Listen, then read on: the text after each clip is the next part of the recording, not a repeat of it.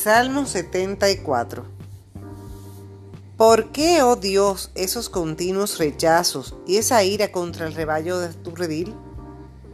Acuérdate de tu comunidad que antiguamente adquiriste y rescataste para que fuera tu tribu y heredad con el monte Sión donde tú moras.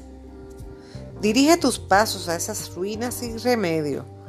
Saqueó todo el enemigo en el santuario. Lanzaron alaridos en tu tienda. A la entrada pusieron la bandera extranjera. Lo derribaron todo con el hacha, como leñadores en el bosque. El enmaderado y sus esculturas los devolvieron a machete y a suela.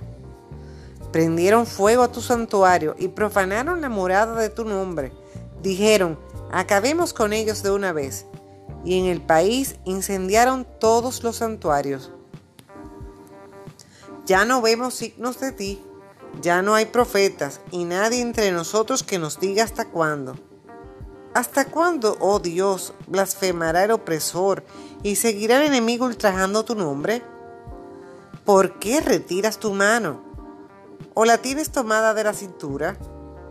¿No eres acaso desde siempre mi Dios, mi Rey, tú, el autor de las liberaciones del país? Tú con tu poder dividiste el mar y aplastaste las cabezas de monstruos marinos.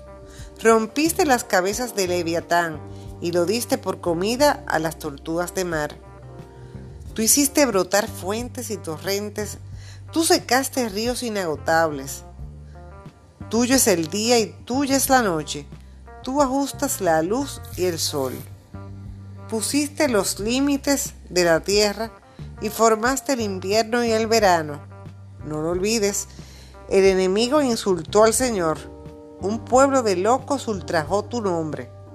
No entregues a las fieras de el alma que te da gracias.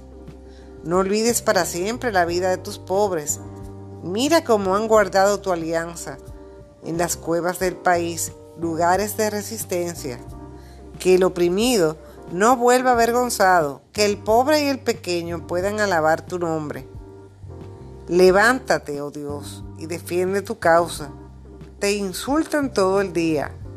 No olvides a esos locos. No olvides el alboroto de tus adversarios y el clamor siempre creciente de tus agresores.